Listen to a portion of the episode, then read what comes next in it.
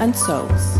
Der Podcast aus London für alle, die die britische Insel vermissen und wo gern übers Leben nachdenken. RevLab Hallo zusammen, herzlich willkommen und schön, dass ihr reinlässt bei Podcast Pubs and Souls aus London. Ich bin Gala Maurer, Pfarrerin an der Schweizer Kirche in London und ich nehme euch mit an meine Lieblingsort, nicht so Lieblingsort, aber auch zu Begegnungen oder Gegenständen da in der britischen Hauptstadt, die ich spannend finde. Und heute ein Wunsch von einer Hörerin. Ich habe im Sommer ja einige Nachrichten bekommen, das hat mich sehr gefreut, von Hörerinnen und Hörern, die meine äh, ja, wo meine Ratschläge oder meine Episoden gefolgt sind, da in London und tatsächlich ein paar von diesen Orten angegangen sind. Und das hat mich natürlich gefreut, dass das auch inspiriert ähm, und vielleicht auch hilft, wenn man in dem ähm, Chaos von London eintaucht, um sich ein bisschen orientieren. Und ähm, eine Hörerin hat gewünscht, dass ich einmal etwas zum Thema Obdachlosigkeit sage. Es ist ja wirklich so, wenn man da in der Stadt ankommt, es fällt einem gerade auf. Menschen, die kein Zuhause haben, die in den Hausgängen schlafen, die unter Brücken schlafen, auf der Parkbank mit ihren Schlafsäcken, mit ihren grossen Taschen. Es fällt einem auf, man merkt auch, es werden immer mehr. Die Obdachlosigkeit steigt extrem an in London seit der Pandemie und jetzt mit der, ja, mit der, mit der ökonomischen Krise treibt es immer mehr Menschen in die Obdachlosigkeit, weil das in England auch viel schneller geht als in der Schweiz. Das Sozialnetz ist nicht so gut ausgebaut und es braucht manchmal wirklich nicht viel ein äh, Familienzusammenbruch oder ähm, ja, eine Scheidung, eine Trennung, äh, ein schlecht versichertes Haus und dann hat man eine Flut oder irgendwie, ähm, ja, es ist etwas mit dem Haus und man, man, man verliert noch den Job oder so und dann landen die Leute wirklich auf der Straße relativ schnell. Also das Netz fängt nicht so gut. Und darum hat es wirklich immer viele Menschen und auch viele Menschen, die ich glaube, in der Schweiz nicht unbedingt auf der Straße wären, weil sie einfach Hilfe könnten in Anspruch nehmen, wo da nicht so funktioniert oder einfach die Wartelisten so lang sind, dass man wirklich sich einfach, dass man schnell mal ein Jahr, zwei auf der Straße ist, bis es überhaupt eine Lösung gibt, wo man wohnen kann und bis dann, in dieser Zeit, bildet sich ja dann auch andere Probleme, was dann auch nicht mehr so einfach macht, überhaupt einfach wieder neu reinzuziehen. Ja, also ich nehme diesen Wunsch sehr gern auf, etwas zum Thema Obdachlosigkeit heute zu machen. Ich bin der Meinung, es ist immer besser mit Obdachlosen oder mit betroffenen Menschen als über betroffene Menschen reden und möchte euch darum sehr gern verweisen auf eine frühere Episode von meinem Podcast, wo der Podcast noch anders geheißen hat, More T-Vicker Dort hat es ein Interview mit dem Andy. Der Andy ist über 30 Jahre lang obdachlos gewesen.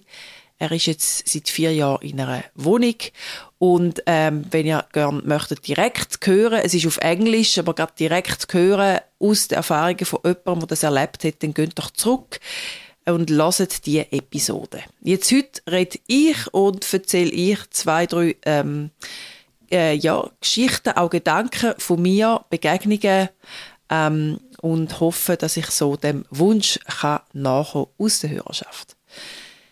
Ja, ähm, zuerst ein paar äh, Sachen, die ich jetzt in diesen vielen Jahren, wo ich äh, Obdachlose ja kennengelernt, immer wieder begegnet bin durch die Arbeit in der Schweizer Kirche, ein paar ähm, Gedanken oder Sachen, wo, wo ich gelernt habe, Lektionen, die ich gelernt habe in dieser Zeit. Und vielleicht noch zum Sagen, wir machen in der Schweizer Kirche jede Woche am Dienstagmorgen ein Obdachlosenmorgen zwischen halb acht und halb zehn. Mittlerweile, also angefangen hat das vor etwa acht oder neun Jahren. Es heißt Breakfast on the Steps, weil wir am Anfang das auf den Kirchenstegen einfach Kaffee und Gipfel ausgegeben haben. Da sind drei, vier Leute gekommen. Und mittlerweile sind es 60 bis 70 Leute. Und wir sind in der Halle drin, in der Kirchenhalle. Und es ist jetzt auch eine größere Operation geworden. Es ist ein Team von Freiwilligen, wo das leitet. Ähm, jeden Dienstagmorgen und auch die Einkäufe und alles organisiert. Also ihr seht, der Bedarf ist wirklich sehr, sehr groß und die Zahlen steigen wirklich und das merken wir bei uns auch jeden Dienstagmorgen. Jetzt, was ich gelernt habe, in dieser Zeit, in diesen Jahren, wo ich eben Menschen begegnet bin ohne daheim, Obdachlosigkeit, das ist mehr als nur ein Dach über dem Kopf oder eben kein Dach über dem Kopf. Obdachlosigkeit ist sehr, sehr komplex und ja, am Anfang habe ich gedacht, man müsste einfach allen eine Wohnung zur Verfügung stellen und das Problem wäre gelöst, aber das ist eben nicht so. Weil mit so einem Leben in einer Wohnung, da kommen ja auch Verantwortungen dazu, wo viele entweder gar nie gelernt haben, wo die Straße sind, oder nach vielen Jahren im Strassenleben einfach auch nicht mehr wissen, wie man so ein Leben führt. Also Rechnungen zahlen, Einkäufe machen, ein Budget planen, Termin einhalten. All das sind Sachen, die nicht selbstverständlich sind, wenn man sie viele Jahre nicht gemacht hat oder vielleicht gar nicht gelernt hat. Gut, dann kann man in eine Wohnung einziehen, aber das heißt eben nicht, dass man eine Wohnung halten kann. Dann braucht man Unterstützung dafür. Und die Unterstützung ist häufig gar nicht da oder einfach sehr, sehr wenig, dass es dann irgendwie zu einer Verschuldung kommt und dass man einfach den Wohnort gar nicht mehr halten kann. Dann soziale Umfeld. Menschen, die obdachlos sind, die haben ihr soziales Umfeld hauptsächlich sind andere Menschen, die obdachlos sind und das werden über Jahre Freunde. Das ist äh, das Netz, das treibt, das einem treibt durch die Zeit durch und durch das Leben durch, das man führt. Und dann, wenn man in eine Wohnung hineinzieht, wenn man eben wieder in so einem, im nicht obdachlosen Leben ankommt, dann verändert sich auch das soziale Umfeld. Also da verändert sich das Beziehungsnetz und das ist etwas, wo auch nicht ganz einfach ist zum Handhaben. Also das ist eine weitere Hürde oder eine weitere Herausforderung, wenn man den Schritt macht, von Obdachlosigkeit zurück ins Neumetz daheim. Gesundheit ist ein großer Faktor. Grundsätzlich Stabilität und auch an die Stabilität zu glauben. Also das ist etwas, was ich auch immer wieder ähm, gehört habe in Gesprächen. Das Vertrauen zu haben, dass das Neue wenn man jetzt neu reinziehen kann, ein neues soziales Umfeld hat, Unterstützung hat, dass das überhaupt treibt.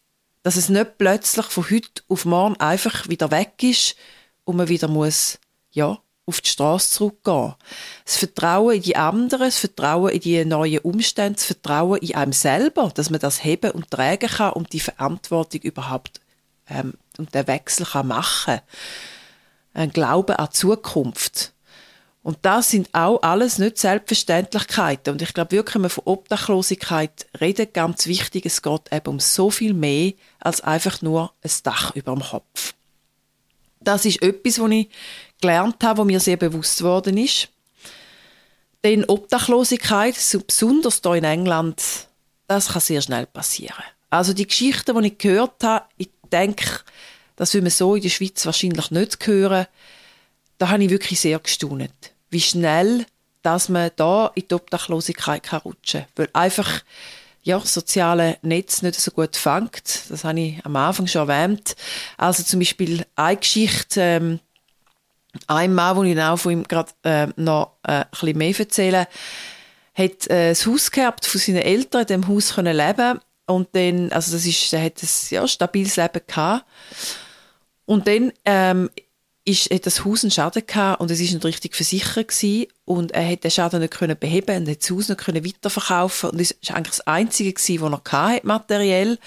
Ähm, er hat dann auch zu dieser Zeit gar keine Arbeit gehabt und das ist relativ schnell gegangen und er ist auf der Straße. Das ist, äh, und das sind einfach, das ist fast unvorstellbar, aber es kann wirklich sehr schnell passieren. Und dann eine andere, sehr wichtige Lektion, die ich gelernt habe, Obdachlosigkeit sieht man den Menschen in den allermeisten Fällen nicht an. Wir wissen nicht, wenn wir durch die Straßen von London laufen, wer obdachlos ist und wer es daheim hat. Wir sehen zwar die Menschen, ja, wo man sehr, eigentlich sehr erkenntlich machen, auch häufig, es gibt viele, die auch betteln, die am Boden sitzen, die tagsüber auf der Bänkchen schlafen, aber die allermeisten leben ganz ein anderes Leben. Die stehen um 6, 7 auf von ihrem Hauseingang, packen ihre Sachen zusammen und gehen zum Beispiel im Bus oder in die Bibliothek oder an die Essstelle oder dort, wo man duschen kann und haben einen relativ strukturierten Tagesablauf, schauen zu sich selber, legen sich auch gut an und ja, außer vielleicht einem grossen Rucksack, würde man gar nicht erkennen, dass Menschen obdachlos sind. Und das finde ich auch etwas ganz Wichtiges, wenn man Menschen überhaupt begegnet. Wir wissen gar nicht, ob Menschen es daheim haben. Wir nehmen es einfach an. Ja, und ich möchte euch jetzt noch ein, ein zwei ähm, Geschichten erzählen von Menschen, die ich begegnet bin. Also eben jemand, den ihr auch selber hören könnt, das ist der Andy, den ihr ähm, im Interview könnt hören in einer früheren Episode. Und äh, der Andy, er ist äh, über 30 Jahre obdachlos gsi, ist äh, mit 19 von daheim weggegangen nach London. Es hat einfach nicht mehr funktioniert mit den Eltern. Und am Anfang ist das alles wahnsinnig toll und spannend gsi und die große Freiheit. Und wo das Geld ausgegangen ist, hat das dann relativ schnell in die Obdachlosigkeit geführt. Er hat dann auf der Straße geschlafen und aus Tagen, aus so einer Notfalllösung sind Wochen geworden, sind Monate geworden, sind 30 Jahre geworden. Und der Andy sagt auch immer wieder, irgendwann ist es einfach das normale Leben man hat seine Freunde auf der Straße, man weiß, wo man hergeht und irgendwann denkt man gar nicht mehr, dass ein Leben mit Obdach für einen eine Option ist. Und ich habe ihn vor acht Jahren kennengelernt. Er ist hat angefangen in die Kirche zu kommen, wo wir eben mit dem ähm, äh, Obdachlosen zu Morgen angefangen, hat dann angefangen aushelfen, ähm, immer wieder mal an Events und ist dann irgendwann ähm, unser äh, Sigrist geworden, also hat Tür gehütet am Sonntagsgottesdienst am Dienstagmorgen und in dieser ganzen Zeit immer noch als Obdachlose. Es hat ein Zeit gebraucht, bis er sich selber auch eingestehen und zutrauen dass er auch neu zu leben Und dann hat er eine Möglichkeit gehabt, das ist etwas, wo, denke ich, relativ selten passiert, eine Privatperson, wo ihm eine Wohnung zur Verfügung gestellt hat. Und zwar es steht in seinem Vertrag, bis er stirbt. Also die Wohnung, die hat er äh, bis ans Lebensende. Das ist eine Frau, die relativ wohlhabend ist und eine kleine Wohnung hat in London und die einfach immer einer Person in Not zur Verfügung stellt, bis die Person stirbt. Und dann kommt die nächste Person dran. Und das gibt es natürlich nicht viel. Und insofern hat Andy einfach wahnsinnig Glück gehabt. Ist jetzt seit vier Jahren in dieser Wohnung und seit etwa zwei Jahren sagt er, jetzt habe ich das Gefühl, ich habe es im Griff ich zahle meine Rechnungen, ich verschulde mich nicht, ich kann budgetieren, ich kann, ja, ich weiß, wie ich neu leben kann. Und das ist, ähm, ja, einfach auch ein wahnsinnig, dass, also, dass man sich das auch bewusst wird, das braucht wirklich Zeit und Unterstützung und Selbstvertrauen und Menschenvertrauen, dass der Wechsel kann gelingen kann. Die andere Geschichte, das ist nachher, wo der Andy äh, dann ähm, gesundheitsbedingt nicht mehr können bei uns machen und dann ist äh, der Dave gekommen, der Dave, äh, ein sehr begabter Gitarrist, Musiker, wo auch Film macht, Horrorfilm, hat er immer während seiner vielen Jahre auf der Straße gemacht, mit seinem Computer und seinem Equipment hat er kleine Horrorfilme gedreht, ähm, Fasselfilms, wenn ihr mal schauen. wollt. Ähm, ja, der Dave ist eben er, der das Haus geerbt hat von den Eltern und dann relativ schnell wegen einem Schaden und einer schlechten Versicherung äh, auf der Straße gelandet ist. Dann auch aus äh, Wochen, sind Monate, sind Jahre geworden. Er hat dann bei uns angefangen Türen zu machen, die Sigrist-Rollen übernommen. Und äh, vor ein paar Monaten hat er einen Anruf bekommen von einer Uni, Falmouth University in Cornwall. Er hat sich dort beworben für die Filmschule und er ist angenommen worden. Und der Dave ist jetzt in einer Filmschule, lernt Filmen als Handwerk, Filme machen als Handwerk, hat dort auch eine Unterkunft, hat ein Stipendium und äh, das ist natürlich wahnsinnig toll, wenn, ähm, ja, wenn dann, äh, so ein Lebensweg sich so kann ändern. Ähm, wir haben wieder einmal ganz tolle Menschen müssen, äh, Ciao sagen, aber es ist ja auch schön, wenn, man, wenn, ja, wenn Menschen können weiterziehen und wir als Kirche uns auch so als eine Übergangslösung verstehen, also ein Stepping Stone, ähm, um dann eben hoffentlich weitergehen und das Selbstvertrauen aufbauen und dann am nächsten Ort weiterziehen. Und wir unterstützen dann auch ähm, die Menschen, die bei uns geschafft haben und die Rolle hatten, auch weiter und ja, haben Kontakt und gehen sicher, wenn sie etwas brauchen, dass wir auch dort können aushelfen können. Jetzt haben wir jemand Neues an der Tür, der Errol, und ähm, ich bin sehr, sehr gespannt, was aus dem Errol einmal wird und wie ähm, er ist auf jeden Fall jetzt neue Gesicht bei uns an der Tür am Sonntag. Also wenn ihr mal in die Schweizer Kirche kommt, dann wisst ihr jetzt, mit wem wir es ganz zuerst zu tun haben, wenn ihr durch unsere Türen durchkommt. Und etwas ganz Tolles, was wir seit Jahren machen, wenn kommen von der Jugendgruppe oder Gemeindegruppen aus der Schweiz zu unseren Kirche kommen, dass wir äh, jemanden dazu einladen von unserem Breakfast and Steps, jemanden, der Obdachlosigkeit erfahren hat oder jetzt eben wirklich drin lebt und von seinem Leben erzählt. Und für die Jugendlichen aus der Schweiz ist das immer ein wahnsinnig intensives Erlebnis. Also es hat wirklich schon ganz tolle Verknüpfungen gegeben, auch ja, Beziehungen, die sich geknüpft haben dann und die über das rausgegangen sind.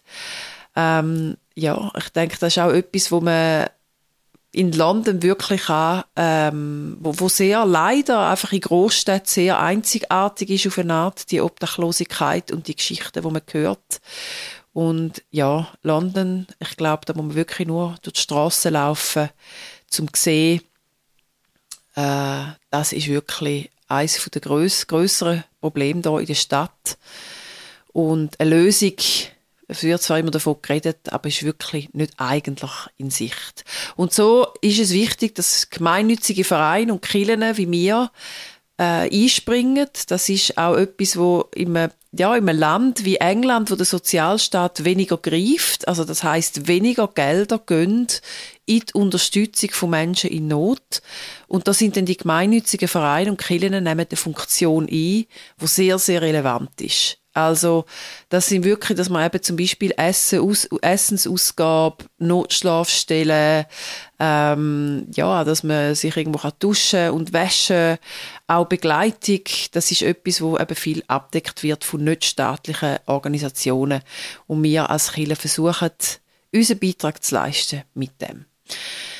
Ich hoffe, ihr habt einen kleinen Eindruck bekommen, äh, meine Gedanken zu dem Thema, was ich gelernt habe über die Jahre. Und wenn ihr mal in London sind und Fragen habt oder auch irritiert sind vielleicht von dem, was ihr seht, da in der Straße, dann meldet euch. Meldet euch bei der Schweizer Kirche bei mir oder bei jemandem von meinen Kollegen und wir geben sehr gerne Auskunft oder helfen weiter, so wie, so wie wir das können. Gut, jetzt wünsche ich euch ganz einen schönen Tag und wenn ihr heute Abend heimgeht, wenn ihr es daheim habt, ein Dach über dem Kopf, dann nehmt doch das einmal ganz bewusst wahr, was das eigentlich bedeutet, es daheim haben. Und ich wünsche euch mit dem Gedanken heute Abend oder wenn auch immer einen schönen Moment. Schaut euch um, macht euch bewusst, was alles mit dem kommt, wenn man es daheim hat. Es ist eben mehr als einfach nur ein Dach über dem Kopf. Ciao zusammen.